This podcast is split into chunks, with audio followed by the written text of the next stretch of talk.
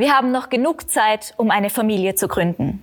Doch leider gestaltet sich das häufig nicht so einfach, wie man vielleicht annimmt. Frauen und Männer, die über den Status der eigenen Fruchtbarkeit nicht Bescheid wissen, werden später, wenn der Kinderwunsch dann tatsächlich eintritt, oft vor Problemen gestellt. Der Mediziner und Reproduktionsspezialist Dr. Alexander Just startete daher die Vorsorgeinitiative für eine selbstbestimmte Zukunft. Herzlich willkommen zu OmniTalk, der Podcast, der dich über deine Gesundheit aufklärt. Die Fertilitätsvorsorgeinitiative vermittelt klar eine Message. Das Bewusstsein für Fruchtbarkeits- und Kinderwunschvorsorge schaffen, und zwar lange, bevor die Familienplanung ansteht. Mein Name ist Stefanie Luttenberger, ich bin Mikrobiologin und darf Dr. Alexander Just heute herzlich willkommen heißen bei uns am Institut Allergosan. Schön, dass ich da sein darf. Ich darf gleich die erste Frage an Sie richten. Was hat Sie denn eigentlich dazu bewogen, ein Vorsorgeprogramm für ähm, Fruchtbarkeits- und Kinderwunschvorsorge zu schaffen? Ja, es ist wie immer, wenn man ein so großes Projekt startet, immer gut, wenn man auch persönlich dahinter steht. Und der aller, es sind mehrere Gründe, aber es ist ein, der allererste Grund ist ein sehr persönlicher. Es ist ähm, für mich als Mensch, ähm, der doch, ich meine, vielleicht habe ich auch deswegen den Arztberuf gewählt, he helfen möchte. Als Arzt, der ein Eid geschworen hat, zu helfen oder zu heilen. Und als, noch zudem als Spezialist für Reproduktionsmedizin extrem unbefriedigend, wenn man immer mehr Paaren, auch Frauen sagen muss, ich kann hier nichts mehr tun, aber nicht, weil mir vielleicht die Technik oder das, das Wissen dazu fehlt, sondern eher, weil mir biologisch die Hände gebunden sind. Weil ich kann eben auch zwei Dinge nicht tun. Ich kann die Frau nicht jünger machen. Es ist ein großes Thema, das Alter. Und ich kann keine Eizellen nachwachsen lassen. Weil wenn ich das könnte, dann braucht man die Reproduktionsmedizin nicht, dann würden die Frauen einfach schwanger werden, so wie es einfach auch früher war. Der zweite Grund ist, oder führt mich auch gleich zum zweiten Grund, ich habe das Alter angesprochen. Es ist bei der Frau ein großes Thema, sogar das größere. Es ist aber auch ein, beim Mann das große Thema, aber noch nicht so groß. Aber es, es wird genauso kommen wie bei der Frau. Damit potenziert sich das Problem ja auch. Und ähm, die Problematik ist, in der Reproduktionsmedizin hat sich irrsinnig viel getan. Äh, wir können immer bessere Bedingungen für die Embryonen, für befruchtete Eizellen herstellen oder herbeibiegen sozusagen. Aber ähm, wir können also aus immer kleineren Mengen von Eizellen trotzdem fortpflanzungsfähige Embryonen oder entwickelte Embryonen ähm, ähm, herstellen, will ich jetzt mal sagen, aber es ist kein Herstellen, aber kultivieren. Was sich aber nicht verändert hat, ist die Einnistungsrate. Das heißt, wir können immer weniger mehr machen, aber wir können nicht die Einnistung kontrollieren. Das hat aber auch was mit dem Alter zu tun. Dann ähm, ist ein großes Thema, dass, dass der Alterungsprozess der Frau ähm, im Grunde genommen weiß die Frau heute, dass sie 85 Jahre alt werden kann. Aber die wenigsten Frauen haben mit, oder weniger Frauen haben mit 38, 42, 45 noch gute, qualitativ hohe und auch zahlenmäßig starke Eizellen, sodass wir vor dem Thema stehen, dass die Eizelle nicht nur die größte Zelle der Frau ist, und, sondern auch die Zelle ist, die am, mit dem Alterungsprozess als erste anfängt. Und leider Gottes in dem optimalen Alter die Frau und das liegt bei ihr zwischen 20 und 30 Jahren, keine Kinder mehr bekommt oder die wenigsten bekommen Kinder in dem Alter, aber auch keine Vorsorge betreibt, wo sie dort eben noch wirklich angebracht wäre. Beim Mann ist das ein ähnliches Thema. Es ist nicht ganz so arg, aber es wird genauso kommen. Und das Alter ist ein großes Thema für uns Reproduktionsmediziner, weil wir die Eizelle nicht verändern können. Und das führt uns zum vierten Punkt. Das ist die, höchstwahrscheinlich die schwierigste und auch die größte Aufgabe, die Bewusstseinsänderung bei Frauen und Männern zu generieren, dass es so eine Untersuchung gibt und ich sie durchführen kann. Mit anderen Worten, ich kann im Rahmen von Discover Your Fertility den ersten Schritt setzen, just one step, um zu wissen, wo stehe ich und habe dann, besonders wenn ich jung bin, noch viele mehr Optionen, als wenn ich mit 39 so eine Vorsorgeuntersuchung mache. Das heißt nicht, dass sie sinnlos ist, aber sie hat natürlich mehr Potenzial in jüngeren Jahren. Mhm, sehr interessant. Und wie läuft das genau ab, diese Vorsorgeuntersuchung? Was muss man da machen oder was wird gemacht? Ja, es ist, äh, es, sind, ähm, es ist mal der erste Schritt, der ge getan werden soll oder sollte, sag ich mal. Und ähm, der Punkt ist der, dass äh, die Frauen und Männer von solchen Möglichkeiten gar nicht wissen. Es ist ein großer Unterschied, ob ich äh, von einer Zukunft träume und sage, wäre doch schön, wenn das gehen würde, war vor 25 Jahren, so lange mache ich das jetzt schon mit der Reproduktionsmedizin genau so. Wir haben gesagt, da wäre das nicht toll, wenn wir den Eisprung verhindern könnten. Heute können wir es tun und so ähm, wäre es natürlich Zukunftsvision, wenn man sagt, man könnte ja mal Embryonen oder Eizellen einfrieren. Man kann es. Man kann sogar feststellen, wie fruchtbar bin ich denn eigentlich? Und dazu zählen natürlich mehrere Untersuchungen. Dazu zählt eine ganz spezielle, ich sage mal, Stoffwechselanalyse. Das ist keine normale Blutuntersuchung. Das ist nicht etwas, was man in irgendeinem Labor hier in Österreich machen kann. Es gibt überhaupt nur ein Labor in Deutschland, die das durchführen. Das ist also keine Serumanalyse, es ist eine Zellanalyse, bei der die Fitness, ich sage mal, ich unterschreibe, überschreibe das jetzt mal oder beschreibe es mal, damit auch der Laie gut versteht, ist, wo man die Fitness einer Zelle bestimmen kann. Dann wird ein Fragebogen mitgegeben, wo der Lifestyle abgefragt wird. Logischerweise, das wird hier auch bekannt sein, logischerweise, dass der Lifestyle einen großen, großen Einfluss auf solche Faktoren hat. Dann wird der, die Blutprobe sozusagen analysiert. Das Ergebnis wird besprochen in einer einstündigen Beratung. Der Fragebogen wird in, diese, in dieses Therapieschema äh, mit involviert und man kann am Ende dieser Beratung sagen, okay, hier stehe ich, die Optionen habe ich, und kann auswählen, wie man dann die nächsten Jahre mit dem Thema Familie und Fruchtbarkeit umgeht. Und ab welchem Alter ist das sinnvoll? Also ab welchem Alter empfehlen Sie einer Frau, diese Vorsorgeuntersuchungen durchführen zu lassen? Also generell könnte man es mit, ich sage mal, mit 18, 19 Jahren machen. Allerdings würde sich dann die äh, Untersuchung auf, auf die Fitness der Zellen beschränken. Wenn man aber auch noch ein bisschen mehr wissen möchte, wie ist der Horizont in 20, 25 Jahren, dann müsste man ein spezielles Hormon abnehmen. Das kann man wiederum wirklich in jedem Labor abnehmen. Ähm, es heißt Anti-Müller-Hormon. Und mit die Kombination bieten wir eigentlich an. Das heißt, wenn man sagt, man möchte gern beides machen, dann wäre es eigentlich günstiger. Man macht es ab dem 25. Lebensjahr, weil wissenschaftliche Studien zeigen, dass es dann erst wirklich ethisch und auch wissenschaftlich basiert ist, dass man sagt, jetzt kann man den AMH-Wert als ein Monitoringwert benutzen für die Fruchtbarkeit. Aber wenn man erstmal nur wissen möchte, wie die Fitness ausschaut, dann kann man das theoretisch mit 18, 19 Jahren machen. Und es ist ja auch erstmal nur eine Blutabnahme nicht mehr. Man bestimmt dann erst im Therapiegespräch, was bedeutet das eigentlich und welche Konsequenzen hat es und wie intensiv muss ich mich die nächsten Jahre mit meiner Fruchtbarkeit oder auch nicht im Rahmen eines Vorsorgeprogramms beschäftigen. Mhm. Das heißt, es kann auch wirklich sein, dass eine 25-jährige Frau, die voll in der Blüte ist sozusagen, mhm. ähm, wirklich Bescheid bekommt, dass mit der Fruchtbarkeit, das äh, wird sich oder es gestaltet sich schwierig, Kinder zu bekommen, weil die Zellfitness ähm, jetzt nicht so in Ordnung ist. Das kann wirklich sein. Es ist ein überhaupt extrem wichtiger Punkt, den Sie da jetzt ansprechen. Und zwar, es ist definitiv so, ich muss das bejahen, ja. Es ist aber so, man kann, man muss Folgendes dazu sagen. Jede Frau mit 25 Jahren, ob sie eine große Eizellreserve hat oder eine verminderte oder eine stark reduzierte sind gleich fruchtbar. Das zeigen wissenschaftliche Studien. Warum? Weil die Qualität mit 24, 25, 28 so ermesslich gut ist, dass es ja auch eine einzige Eizelle ausreichen würde.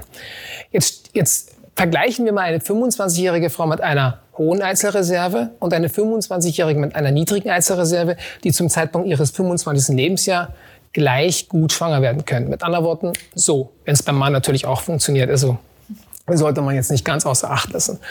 Aber jetzt, aber es bekommt ja keine Frau mit 25, 28 oder wenige bekommen das mit, mit 25, 28, weil die der Lifestyle, der Mindset, die Emanzipation. Und es ist auch gut, dass das so vorhanden ist. Der Mann macht das schon seit 300 Jahren und fragt nicht danach, aber er geht ja auch mit den Samenzellen ins Grab. Die Frau hat mit 45 eben kaum noch Eizellen. Dann ist es so, wenn sie mit 35 dann zu mir kommt, besonders die, die schon mit 25 eine Eizellreserve hatte, die schon niedriger war, davon aber nichts wusste, der muss ich dann heute sagen, Frau Müller, Schmidt, wer auch immer, wir müssen uns hier wirklich beeilen. Dann sagt sie, warum? Ich bin ja erst 35 und die Frage ist natürlich berechtigt. Aber mit 20 bis 30 ist nun mal das optimale Alter einer Frau. Beim Mann ist es etwas weiter, aber nicht ausdehnbar bis ins hohe Alter. Natürlich hört man das auch, dass die, Frau mit, äh, die Männer mit 85 noch äh, Kinder zeugen können. Bei der Frau ist es definitiv nicht so einfach. Und deswegen ist es wichtig, dass die Frau mit 25 schon weiß, ich habe hier ein Problem, aber sie hat noch Unme Unmengen an Optionen. Wenn ich das einer 35-Jährigen sagen muss, dann sagt sie, na, ich habe gedacht, Sie sind Reproduktionsmediziner. Dann machen wir einfach die künstliche Befruchtung. Das Problem ist, wenn ich keine Eizellen mehr habe, dann kann ich der Frau mit künstlicher Befruchtung nicht helfen. Und dann sage ich, für sie bleibt genau drei Optionen. Und das will auch keiner von mir hören, sondern ich sage, entweder sie geben mit dem Kinderwunsch auf, weil es sind ja nicht die 35, es sind nicht die 38, es sind die 32, 44-jährigen Frauen. Es kommen 52-jährige Frauen zu mir und sagen, ich hätte doch gerne ein Kind. Den muss ich dann sagen, entweder Kinderwunsch aufgeben, Eizellspende oder Adoption. Und dann sagen sie, das habe ich mir das nicht vorgestellt. Sag ich, ich auch nicht. Und das ist das Unbefriedigende. Und deswegen dieser Schritt in die ja, in die guten Jahre einer Frau, wenn sich das jetzt auch blöd aus, anhört aus meinem Mund. Es ist aber so, und ich habe mir die Biologie nicht ausgedacht, denn das ist Status quo der Dinge. Und das wird sich die nächsten tausenden Jahre nicht einfach so ändern. Denn es ist Millionen Jahre entstanden. Es wird sich nicht in den nächsten 2000 Jahren ändern. Außer, keine Ahnung, was wir dann anstellen werden. Aber ich weiß nicht, ob die Zukunft der Reproduktionsmedizin so gut ausschaut, wenn man sagt, man nimmt irgendwelche Eizellen aus, oder ich transformiere irgendwelche Zellen zu Eizellen. Ich weiß nicht, ob ich von diesen Zellen ein Kind haben möchte. Dann hätte ich lieber meine Ursprungseizellen gehabt. Ja, sehr interessant auf jeden Fall.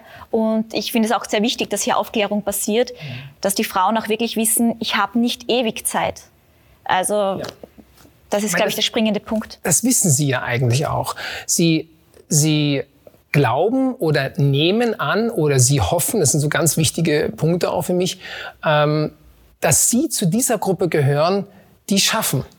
Denn ich habe drei 32-jährige Frauen in meiner, in meiner fast jetzt mittlerweile 30-jährigen Karriere hinter mir, die waren bereits im Wechsel.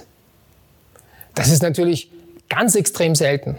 Aber dass eine Frau mit 45 einfach so macht und noch ein gesundes Kind bekommt, ist genauso selten. Und die Frauen wissen, mit 35, 38 wären die Chancen geringer. Aber sie glauben, annehmen und hoffen, dass sie zu dieser Gruppe gehören, die natürlich es schafft. Und logischerweise bei unseren heutigen Social Media äh, Quellen, die wir alle haben, sprechen sich solche Fälle wie, ich bin jetzt 42, die Freundinnen wissen alle, dass sie Kinderwunsch hat. Sagen sie, ja, super, probier es, mach es. Und dann kommt nach anderthalb Jahren oder einem halben Jahr die, die, die Message raus, ich bin schwanger. Das spricht sich in den Social-Media-Kanälen rum wie ein Lauffeuer, wie ein Viral, könnte man das schon so sagen. Keine 32-jährige Frau würde sagen, ich bin im Wechsel. Hört euch das mal an. Äh, mit anderen Worten, die Frauen und Männer haben ein verschobenes Bild. Nicht, weil sie dumm sind, sondern weil es einfach gefiltert zu ihnen kommt. Und wir wollen eben mit diesem, ähm, oder weg von dem, hätte mir jemand gesagt, wäre ich in der Lage gewesen, diese Untersuchung zu führen, weg von dem, sondern ich mache diese Untersuchung, stelle fest, wo ich stehe. Du musst natürlich auch damit rechnen, nicht oft passiert das ja, aber wenn ich damit rechnen muss, dann auch mit der, mit der Erkenntnis, es sieht nicht so gut aus, aber ich habe viel mehr Optionen die ich mit 35, 38, mit 42 eben wirklich nicht mehr habe. Denn die, die IVF, also die künstliche Befruchtung, ist definitiv nicht die Lösung. Das ist eine Einbahnstraße in dem Alter. Mhm. Und natürlich auch mit hohen Kosten verbunden. Das ist, das, das ist die äh, Vorsorge in gewisser Weise auch. Übrigens auch ein großes Thema, woran wir arbeiten, weil die Kosten natürlich ähm, äh, immens sind und natürlich eine 25-jährige Frau sich nicht wenn sie jetzt diese Vorsorge in Form eines Eizelleneinfrierens durchführen müsste, weil ihr AMH-Wert zum Beispiel sehr schlecht ist, ähm, dann wird ihr das nicht bezahlt. Das ist aber etwas, woran man arbeiten kann. Ähm, es gab ja auch noch nicht schon immer, ich habe zum Beispiel noch die ganze künstliche Befruchtung im voll privaten Bereich angefangen, mich zu interessieren und durchzuführen. Und dann kam dieser IVF-Fonds. Seit 2000 ist der und da werden Zyklen bezahlt.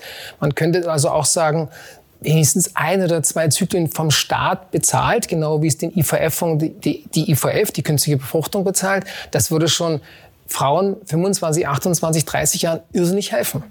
Das heißt, die Krankenkassen bezahlen derzeit noch nicht zu dieser Vorsorgeuntersuchung dazu. Nein, richtig. Aber es gibt natürlich andere Möglichkeiten. Ich meine, ich muss ja jetzt äh, nicht, äh, da muss ich gar nicht weit denken. Es werden ja äh, machen ja viele junge Frauen Nasenoperationen, Haartransplantationen, Busenoperationen und dafür gibt es auch Leasingprogramme und das kann man genauso auf diesen Aspekt der Vorsorge, weil es ist natürlich eine ästhetische Vorsorge. Die Ästhetiker waren natürlich ein bisschen cleverer wie wir Gynäkologen.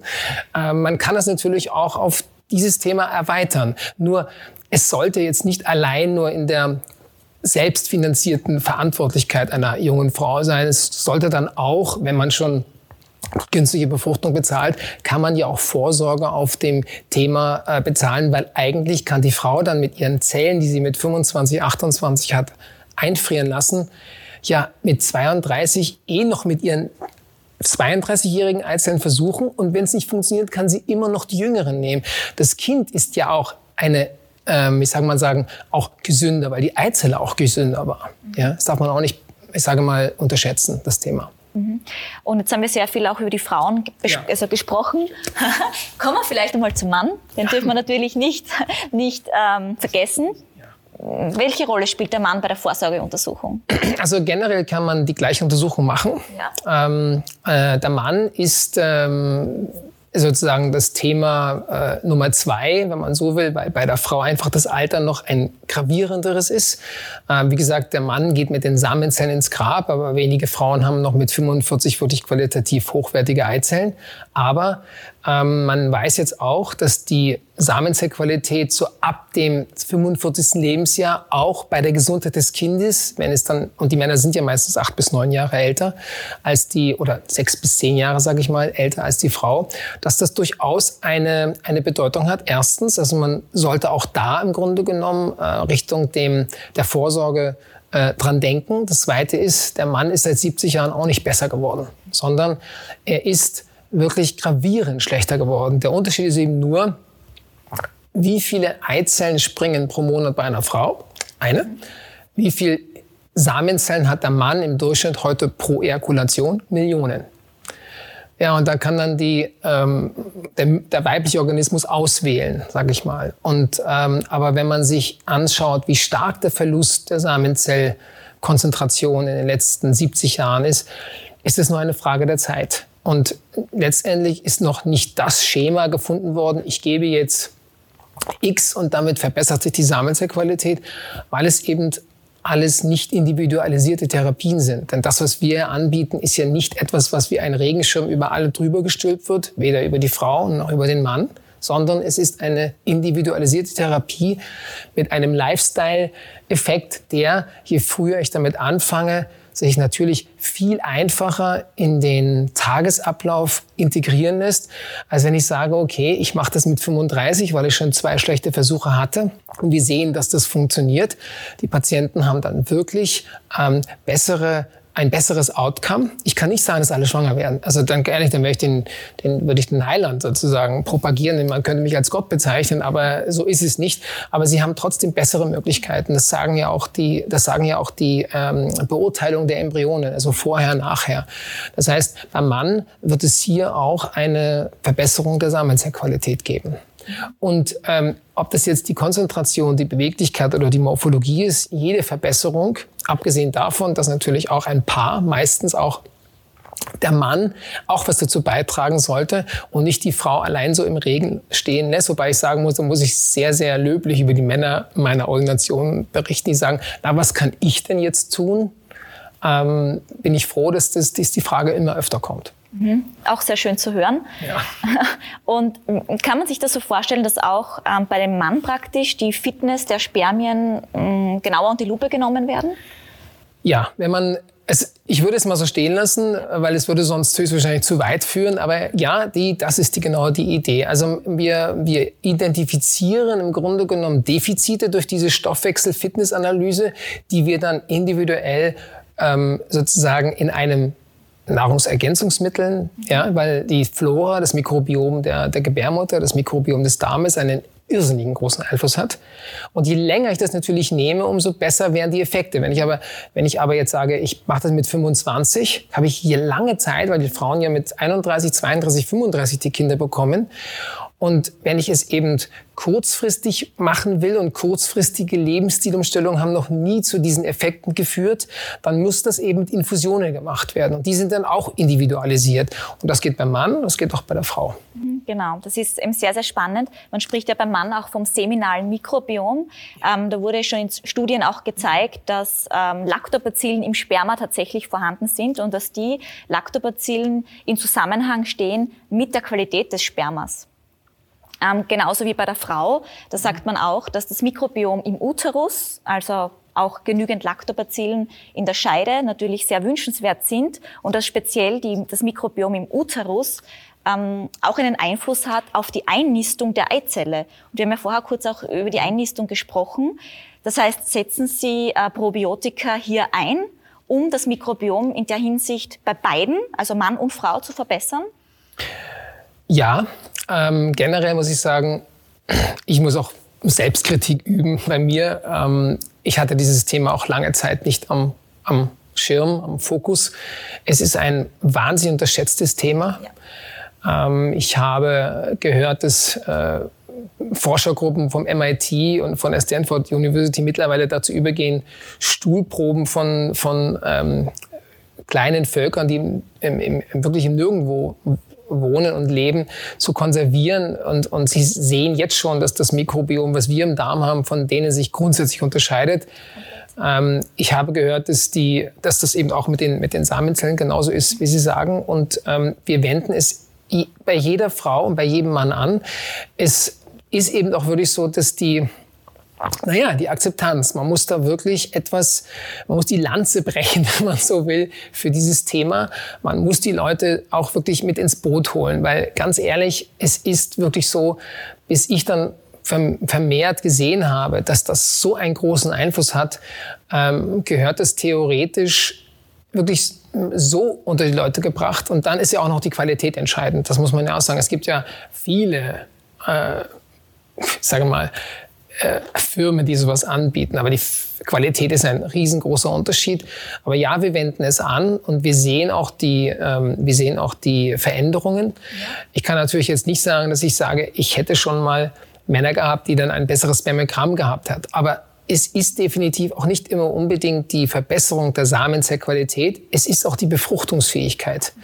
Und das hat auch was mit der Eizelle zu tun. Und wenn beide daran arbeiten, sind die Chancen natürlich, dass es zum Schluss glücklich und, und, und zufrieden ausgeht, also mit der Geburt eines gesunden Kindes, dann ist das zum Schluss alles egal, was man alles für Aufwendungen ähm, ähm, unternommen hat. Aber eins ist wichtig, je früher ich damit anfange und deswegen auch dieser Vorsorgecharakter, umso einfacher ist es wirklich für Mann und für Frau. Aber das Thema ist wirklich riesengroß. Das stimmt, ja. Und vor allem eben auch Probiotika, also das die Verbindung hier auch, auch zu bringen, dass man auch die Verbindung zum Darm sieht. Also das, auch das ist Aufklärungsarbeit. Denn man möchte ein Kind bekommen oder, oder man möchte seine Fruchtbarkeit verbessern oder wie auch immer und dann einfach ähm, ja, das Verständnis aufzubringen, warum brauche ich Darmbakterien. Ja, und da ist auch viel Aufklärungsarbeit auf jeden Fall da. Also neben den Vorsorgeuntersuchungskosten ähm, wird natürlich oft angeraten, Nahrungsergänzungsmittel zu nehmen. Sprich, da gibt's oft ja Eisen, Folsäure, aber eben auch die Probiotika, die wir gerade besprochen haben. Äh, sind die Menschen da wirklich auch bereit, zusätzlich zu den Vorsorgeuntersuchungskosten auch noch die Kosten der Nahrungsergänzungsmittel da zu tragen? Also sind die wirklich bereit zu sagen, sie machen das alles? Ja, Sie, Sie sehen, was in diesem, in diesem Vorsorge, in diesem Just One Step, äh, in dem ersten Schritt sozusagen drinsteckt, dass man sagt, okay, man hat diese spezielle Blutanalyse, diese Fitness sozusagen. Ähm, man, man hat den Fragebogen. Viele sind auch äh, begeistert, wenn man, allein, wenn man mal gefragt wird, schlafe ich gut oder habe ich in dem Job, den ich mache, ein, ein, ein, ein, ein wirkliches gutes Spektrum gefunden oder gehe ich jeden Tag mit, mit hängenden Mundwinkeln in die Arbeit, wie ich arbeiten muss, um Geld zu verdienen. Ähm, ähm, diese ganze Vorsorgeuntersuchung kostet mal für, die, für den ersten Schritt 420 Euro. Da sind eben diese ganzen Sachen mit Blutanalyse, Fragebogen, die Analysen von beiden äh, Fragebogen und der Blutabnahme drin und das, das einstündige Therapiegespräch mit dem Therapieplan. Das sind mal die 420 Euro und dann kann man ja entscheiden, wie man weiterarbeitet. Und richtig angesprochen ist, es sind eben keine Hormone, die wir applizieren. Ganz im Gegenteil, das hat überhaupt nichts mit Hormontherapie zu tun. Es sind vor allen Dingen Nahrungsergänzungsmittel, wo auch die Probiotika dazu zählen. Und ja, ganz ehrlich, sie sind ähm, ohne weiteres bereit, wenn sie sehen, wofür das ist, ähm, und dass es auch einen langfristigen Effekt haben kann, äh, wenn man äh, diese Therapien durchführt, dann sind sie bereit, äh, das durchzuführen und auch über längere Zeit nicht nur sich besser zu ernähren, weil wir haben dann drei Teile bei dem Therapieschemata. Das sind allgemeine, ich sage mal, To-Dos. Das heißt, was ist eigentlich gesund und was ist gesunde Lebensweise? Das wissen heute viele auch gar nicht mehr. Woher auch? Ich habe es auch nicht so gewusst.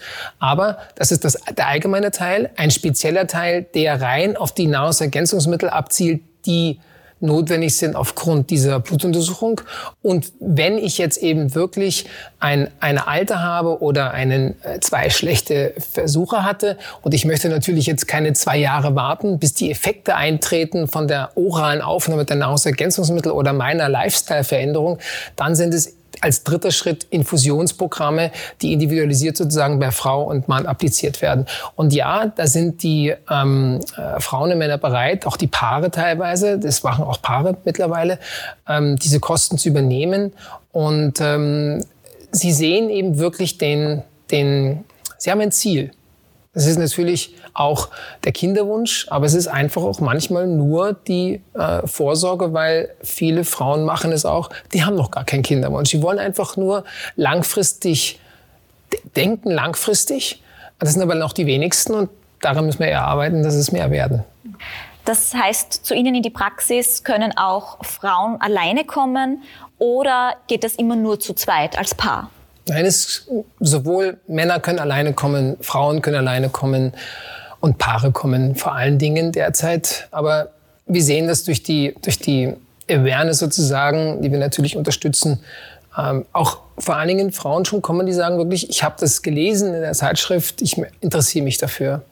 Es sind vor allen Dingen Frauen, aber die Männer sind gerne eingeladen zu kommen. Interessant. Ist natürlich nicht aus Eigeninteresse auch interessant für die Männer, denn weil einfach nicht, weil die Männer das nicht so am Schirm haben irgendwie, oder? Dass sie ihr, ihr Sperma mal anschauen lassen. Naja, sie, ganz ehrlich, ich, das ist das Gute, dass ich auch selber ein Mann bin. Männer glauben alle, sie sind die Stiere per se. Und ähm, wenn man sich überlegt, zum Beispiel vor 30 Jahren, da habe ich noch Samenzellqualitäten gesehen, da hat äh, man konzentriert, also man, man fokussiert sich ja auf, wenn man Samenzellen beurteilt, oder vergleicht von Mann zu Mann, dann schaut man immer, wie viele Samenzellen sind in einem einzigen Milliliter. Und da habe ich früher vor 30 Jahren, 25 Jahren noch Männer gesehen, die haben 160, 250 Millionen Samenzellen in einem einzigen Milliliter gehabt. Das ist eine Seltenheit heute. Das habe ich auch vorher angedeutet, dass das eben wirklich, wirklich gravierend runtergeht. Und das ist auch ein wichtiger Punkt. Da ist der Lifestyle viel wichtiger als noch bei der Frau. Weil die Eizellen bei der Frau sind im Grunde da und werden im Grunde immer aus dem Topf rausgenommen, während die Samenzellen des Mannes immer neu nachgebildet werden. Von ganz unten nach ganz oben. Das heißt, Energy Drinks, Rauchen, äh, das ewige Sitzen, also wenig Sport machen, Übergewicht, das spielt beim Mann ist wahrscheinlich, was, der, was den Lifestyle und die Verbesserung der Samenzellqualität angeht, noch eine viel größere Rolle und hat auch kurzfristige Effekte. Bei der Frau muss man wirklich länger dran arbeiten, dass sich das auch in den Eizellen, in den Körperzellen natürlich auch, aber auch in den Eizellen niederschlägt. Eine spannende Frage habe ich noch für Sie. Nämlich, das betrifft alle Paare, die vielleicht jetzt noch unsicher sind und noch Aufklärung benötigen. Man möchte doch meinen, als gesundes 30-jähriges Paar mit ausgewogener Ernährung, mit viel Sport ähm, oder eine Frau, die einen wirklich guten Zyklus auch hat, dass bestimmt alles mit dem Kinderbekommen klappt. Was soll also dem Paar, solchen Paaren gesagt werden oder was soll sie dazu bewegen, diese Vorsorgeuntersuchung durchführen zu lassen? Eine sehr interessante Frage. Äh, es ist höchstwahrscheinlich das mehrere Punkte, die da eine, eine Rolle spielen. Äh, ich bin wirklich begeistert von der Frage. Es ist nämlich der Punkt erstmal, was ist gesund? Das heißt, was ist eine gesunde Lebensweise? Und es ist theoretisch und praktisch, wenn wir Sachen kaufen, wo eh mal draufsteht, es ist alles gesund und es ist eigentlich gar nicht so gesund, wenn man sich da mal näher durchliest. Ähm, es ist dehnbar wie ein Gummiband. Und zu wissen, dass man sich vor allen Dingen von saisonaler und hiesiger Nahrung äh, ernähren sollte, sowohl im Sommer als auch im Winter. Das heißt nicht, dass ich nicht eine Ananas essen kann oder Papaya. Es ist jetzt ja, es geht nur darum, dass unsere Nahrung hier im im Umkreis in Österreich so gut ist, dass ich nicht unbedingt nur Südfrüchte essen muss. Das ist also das mal der erste Punkt. Das heißt, gesunde Ernährung, wie sieht das überhaupt aus? Und ich kann mit einer von mir vermeintlich als gesund bezeichneten Ernährung relativ viel über die Jahre anrichten. Das ist das erste, der erste Punkt, warum man zu uns oder zu dieser Vorsorgeuntersuchung kommen sollte, weil man darüber auch informiert wird. Der zweite Punkt ist, was ist gesunde Ernährung? Ja, Gott, oh Gott, wenn ich mir das überlege, was ich alles im, was ich in den, in den Ketten alles zu, zu, äh, zu essen bekomme. Und äh, die Nahrung wird ja nicht besser. Die intensive Landwirtschaft, führt auch dazu, dass die, dass die Lebensmittel in Massenproduktionen hergestellt werden. Klar, wir brauchen es, aber es wird auch so viel weggeschmissen.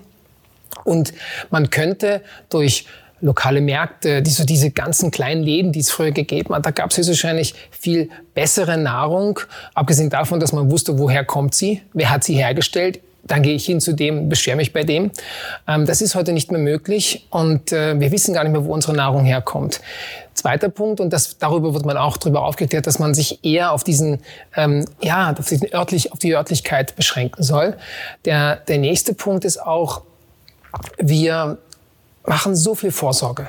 Wir Kapital, wir versuchen bei den Banken Geld anzuhäufen. Also ich bin ja kein Reicher, aber Sparen zum Beispiel, ja. Ich äh, schließe Versicherungen ab, die ich vielleicht nie brauche. Man fährt schon mal, man, man, man, weiß nicht, man brennt schon mal ein Haus ab. Aber ich habe eine Haushaltsversicherung, die sowas auch abdeckt. Ich habe Pensionsvorsorge. Und für so ein wichtiges Thema mache ich es nicht. Und das Problem ist eigentlich, dass vor allen Dingen die Frauen, aber natürlich dann auch die Männer, aber eher die Frauen, weil sie auch diesen, diesen Auftrag von der Natur mitbekommen haben. Männer haben nun mal keinen Uterus. Ähm, kommt 80, 85 Prozent der Frauen irgendwann, wenn sie auch mit 25 sagen, ach, Kinder kriege ich nicht, kann man das jetzt nicht vorstellen. Ich konnte mir auch nicht vorstellen, drei Kinder zu haben. Wenn mich das jemand früher gefragt hätte, ich gesagt, na ja, ein Kind. Okay, heute habe ich drei Kinder und ich möchte keines dieser Kinder missen. Logischerweise nicht. Aber ich war mit 25 auch nicht so weit. Warum soll eine Frau mit 25 wissen, dass sie mal keine Kinder kriegt? Sie ändern ihre Meinung. Und dann ist es wichtig zu wissen, ähm, mit 25 oder 28, wo stehe ich? Weil ich habe einen ganz anderen Horizont. Und deswegen sollten wir auch in dieser Hinsicht äh, eine Vorsorge betreiben, worauf genau. Und deswegen sollte man eben noch zu uns kommen. Und der, ähm, ähm, der Punkt ist, dass man nicht nur für sich etwas tut, sondern letztendlich auch ähm, für die für die für die Eltern, die den, den Frauen dann auch immer mördermäßig auf, den, auf die Nerven gehen. Aber wann kommt denn endlich der Nachwuchs? Und da sind sie dann alle leid, das, diese Fragen immer zu bekommen. Und so können sie sagen, ich war schon dort, ich habe mich erkundigt, ich weiß, wo ich stehe und ich kann in jetzt einen ruhiger und gelassener in die Zukunft blicken, denn es gibt nichts Schlimmeres wie wenn man einer Frau mit 38 oder 40 oder manchmal auch mit 35 sagen muss, ich kann hier ganz wenig tun. Und es ist immer die Frage, ja, jetzt mache ich diesen Test und bekomme vielleicht eine schlechte Antwort. Ja, das kann schon sein. Ich will ja gar nicht sagen, und ich zwinge ja auch niemanden, diese Vorsorgeuntersuchung zu machen. Aber eines ist klar, mit 25 Jahren einer Frau zu sagen, es ist hier wirklich etwas aufgetaucht, also mehr oder weniger als Nebeneffekt der ganzen äh, Untersuchung. Es, wir haben hier wirklich etwas gefunden, das könnte mit 35, 38 ihm um die Ohren fliegen, reproduktionsmedizinisch, dann hat sie mit 25 einen ganz anderen Horizont, ganz andere Möglichkeiten und Optionen, als wenn ich mit 38 der Frau sagen muss, es tut mir leid, ich kann Ihnen nicht mehr helfen. Denn das ist theoretisch eine Endlösung oder eine nicht wieder verrückbare Information, während ich mit 25 sagen kann, ja, hier ist es nicht so gut ausgefallen, aber die Optionen sind unermesslich. Zum Abschluss noch die letzte Frage. Was war Ihre schönste Erfahrung im Laufe Ihrer Praxis? Ja, eine interessante Frage, wie viele Fragen heute schon. Es ist so, man kann es ähm, mit folgenden Beispielen ähm, erklären. Und zwar, ich habe im Laufe eines Jahres, und das habe ich jetzt wirklich schon jahrelang beobachtet, immer drei Fälle. Das, der erste Fall ist, das Paar kommt zu mir und ist schon schwanger. Sie wissen es nur noch nicht. Mit anderen Worten, Sie, Sie haben die Beratung oder vielleicht ist es auch, Sie haben jetzt endlich eine Beratung. Es hat zwei, drei Jahre nicht funktioniert. Und dann kommen Sie zum Gespräch, in der Vorbereitung dieses Gesprächs, Sie sammeln sich die Unterlagen zusammen, wird sie schon schwanger. Erster Fall. Der zweite Fall ist, viele Frauen und Paare werden wenn Sie dann bei mir waren und sagen, okay, es gibt jetzt das, das und das zu tun, Sie können selber aktiv werden und, und das und das machen für den Mann und für die Samenzellqualität. Schilddrüse ist ein großes Thema, auch ähm, Probiotika. Dann gibt es Paare, viele Paare, die in den nächsten drei bis vier Monaten schwanger werden. Und dann gibt es immer noch, noch einen Punkt. Äh, ich habe einmal im Jahr immer, das ist statistisch sehr selten, sage ich mal, aber einmal im Jahr eineige Zwillinge. Und das ist, wenn man, wenn ein Embryo übertragen wird und der sich nochmal teilt und dann relativ, ich sag mal, identisch, genetisch äh, gleiche Kinder auf die Welt kommen, das ist immer so ein, das ist immer so ein Ding, wenn man dann den Ultraschall macht, ist das immer wie eine Offenbarung. Man sagt, ja, wir haben doch nur ein Embryo übertragen. Sage ich, ja, es ist eben ganz selten, es ist eine Laune der Natur. Zum Schluss freuen sich aber alle. Und ähm, ein letztes Beispiel, wenn Sie mich jetzt schon so danach fragen, das ist zwar jetzt nicht unbedingt was mit einem positiven Ende zu tun hat, aber es hat mich sehr beeindruckt. Und es kommt auch ähm, relativ häufig vor. Vielleicht ist das auch, liegt das auch daran, oder ich bin davon überzeugt, dass es daran liegt, weil ich mir auch Zeit nehme für die, für die Frauen und Paare.